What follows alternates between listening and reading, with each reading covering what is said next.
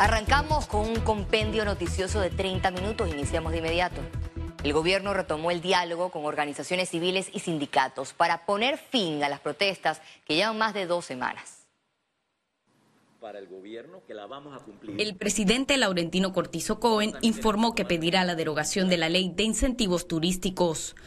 Y he autorizado e instruido al ministro de Comercio que presente para el próximo Consejo de Gabinete la derogatoria de dos leyes de turismo, la, 120, la 122 y la 314.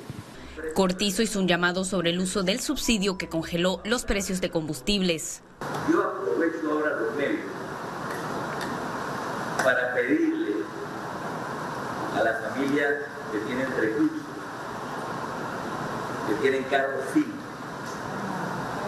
que si no necesitan usar este subsidio, que por favor no lo usen porque al final de cuentas es un subsidio, sí es para todos, pero es un subsidio solidario especialmente para la gente que más lo necesita. Tras el anuncio, el mandatario designó al vicepresidente José Gabriel Carrizo y la ministra de Trabajo Doris Zapata como sus representantes en la mesa única de diálogo en Coclé. Yo plantearía en la mesa que sea un receso de una hora.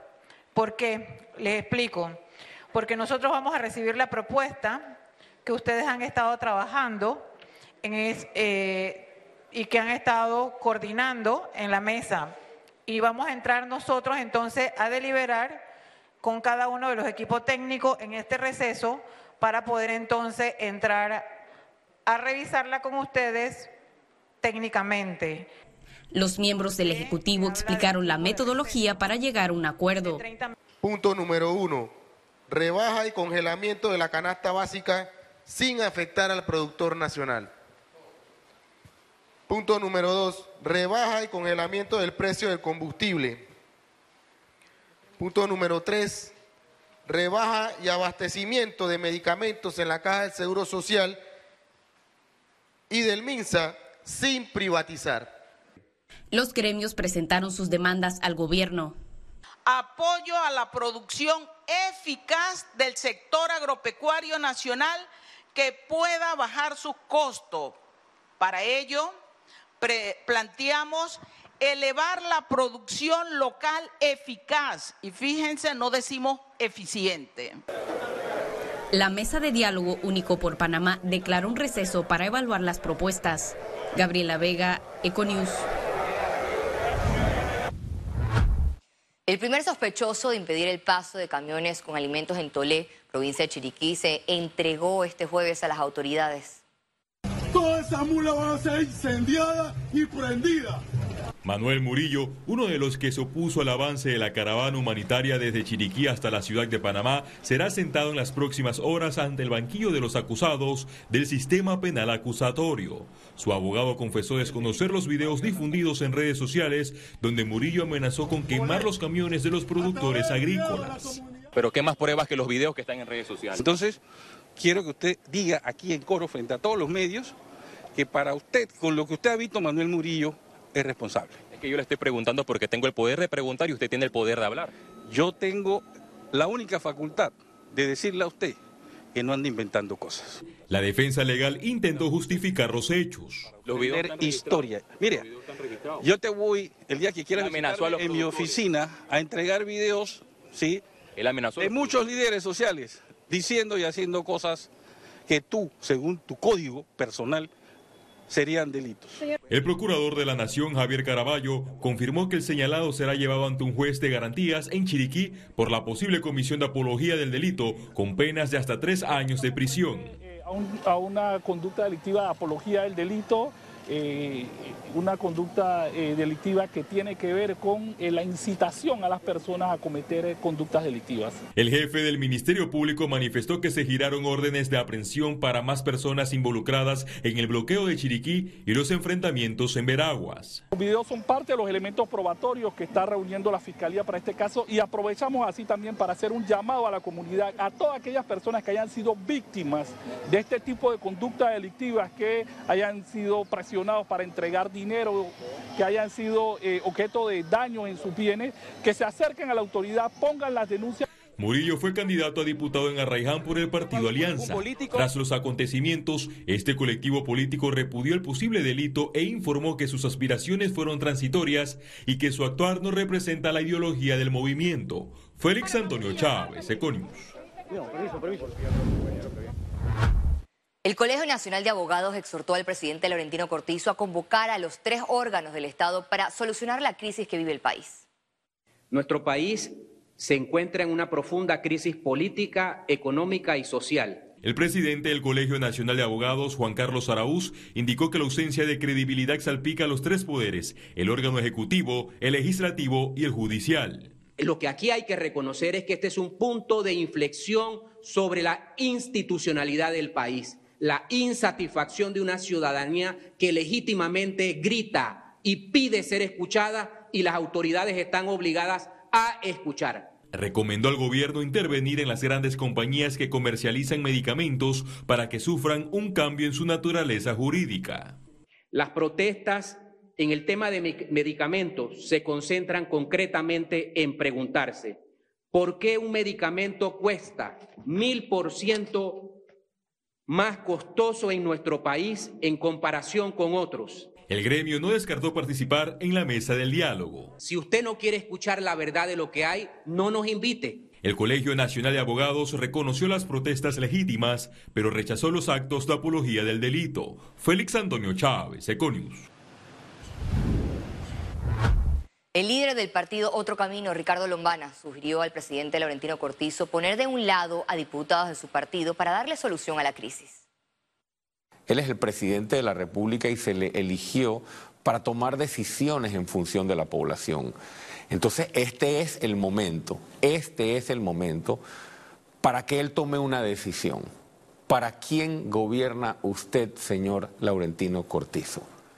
Para darle una solución a la crisis, usted tiene que poner a un lado a los diputados de su partido y al PRD. Residentes de los edificios Tuira y Chucunaque cerraron la vía Ricardo J. Alfaro al mediodía de este jueves. Los manifestantes cerraron la vía en ambas direcciones y prendieron fogatas en medio de las calles para impedir el tránsito vehicular y peatonal. Al llegar la Policía Nacional al lugar, fueron recibidos con bombas caseras, lo que provocó un enfrentamiento entre civiles y unidades antidisturbios. La situación culminó con más de 10 detenidos. Posteriormente, la vía fue reabierta. Panamá registra más de 1.900 casos de dengue, informó el Ministerio de Salud. Lo que va hasta el momento, eh, tenemos eh, total de 1.932 casos, de los cuales eh, son sin signos de alarma 1.699, con signos de alarma 225, 8 dengues graves, y eh, una lamentable defunción, que esa defunción corresponde eh, a los primeros eh, meses del año, un paciente masculino joven, 48 años, extranjero. Este jueves, personal de Sinaproc y bomberos realizaron corte y remoción de árboles traspaso de onda tropical. Avenida Balboa y la cinta costera fueron algunos de los lugares que reportaron caída de árboles por las fuertes lluvias y vientos. Economía. Merca Panamá retoma abastecimiento tras días con escasez de productos por cierres en el país. Puestos totalmente abastecidos nuevamente fue el escenario que percibimos este jueves en Merca, Panamá, tras la llegada de más de 65 vehículos, entre ellos 7 camiones con carga agrícola que estuvieron varados por los cierres. Los vegetales que traen estos camiones son tomate, lechuga, remolacha, eh, pepino, eh, papa y todos estos rubros que provienen directamente de Tierras Altas. ¿En cuánto estamos hablando de toneladas? El tonelaje aproximado es entre 115 a 120 toneladas, que es lo que representa cada uno de estos camiones. Se trata de camiones que demoraron hasta 72 horas en llegar al mercado. Ahora esperan impacto en los precios. Hay que ser conscientes de que muchos productores, transportistas, arrendatarios se están viendo afectados por estos cierres. Esto de una u otra manera puede que incida en el precio final del producto. Precio no, no, no, no, tenemos ni que regatear precio porque lo importante es que tenemos la comida. No vas a hacer nada con la plata, te la estoy cambiando por comida. Me dan la plata y yo te voy a buscar más comida. La administración de Merca Panamá extendió el horario de atención para garantizar abastecimiento a la hora que los camiones logren llegar.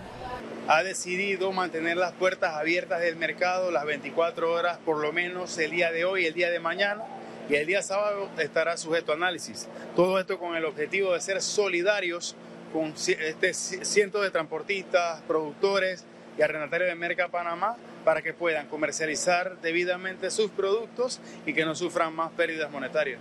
En las próximas horas esperan que la caravana con 50.000 quintales de alimentos logre llegar al mercado. Ciara Morris, Econews. La caravana humanitaria continúa su camino hacia la ciudad capital. El trayecto de los camiones que transportan alrededor de 50.000 quintales de víveres que abastecerán los mercados de Panamá sigue su recorrido bajo la vigilancia de agentes de la Policía Nacional después de los altercados registrados el miércoles. Empresario hace llamado a acciones rápidas en el país ante imagen afectada de Panamá. Si ustedes buscan en este momento la palabra Panamá en los buscadores de internet ustedes van a ver imágenes de crisis, van a ver imágenes que realmente no van consonas con lo que Panamá realmente es. Es por eso de que hacemos este llamado a que se ataquen las cosas de manera oportuna, de que no dejemos a que esta situación llegue a un Sri Lanka, un argentino, un Ecuador y perdamos nuestro país. Yo creo que es tiempo de que todos despertemos, no sigamos afectando a terceros. Panamá es sede de Expo Franquicia 2022 con presencia de 50 marcas de franquicias internacionales. La Cámara de Comercio de Panamá, en conjunto con empresarios de Costa Rica y el Centro Nacional de Franquicias, inauguraron esta feria que es la más importante y especializada en franquicias de la región centroamericana. Durante el acto inaugural firmaron un convenio con Front 507 para iniciar el programa Franquiciando Panamá el desafío de Panamá es que sus empresas se expandan y amplíen su red de contactos de negocios. La franquicia te da una plataforma para que tú como pequeño empresario puedas empezar con algo que ya está eh, andando, o sea, no empezar de cero. Y en ese sentido las franquicias regionales, que son franquicias más pequeñas, creo permiten eso.